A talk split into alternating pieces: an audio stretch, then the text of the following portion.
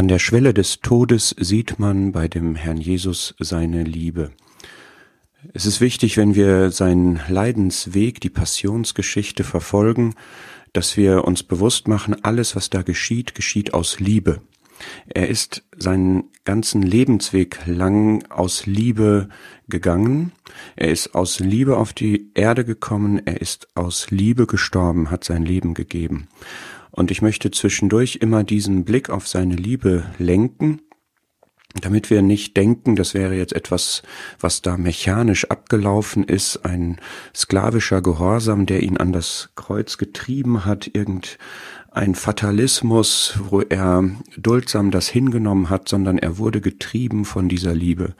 Und die äh, letzten Reden, die er in Johannes 13 bis 17 gehalten hat an seine Jünger, die zeigen das. Johannes 13 beschreibt das hier.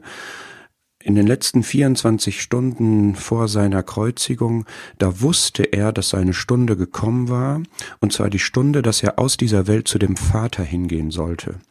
Das heißt, er hat in seiner ganzen Zeit hier auf der Erde seinen himmlischen Vater geliebt, die Gemeinschaft mit ihm genossen und er wusste, wenn ich gestorben und auferstanden bin, dann geht es wieder zurück zum Vater. Das war die Perspektive, die er hatte.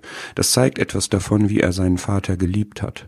Und dann wird hier aber ergänzt, da er die Seinen, die in der Welt waren, also seine Jünger, geliebt hatte, liebte er sie bis ans Ende. Wenn du und ich vor unserem Tod stehen in den letzten Stunden, würde man das von uns sagen können, dass die, die uns anvertraut sind, die uns am Herzen liegen, die wir lieben, dass wir sie bis ans Ende lieben? Würden wir uns nicht mehr um uns kümmern?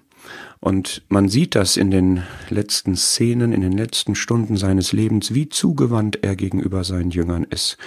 Und das ist einfach eine Herrlichkeit, eine Größe. Und ein Teil dieser Liebe, der Kern dieser Liebe zeigte sich dann darin, dass er tatsächlich sein Leben am Kreuz gegeben hat. Aber auch in den Schritten bis dahin sieht man diese Liebe, die ihn getrieben hat bis zum Kreuz. Dafür lieben wir ihn.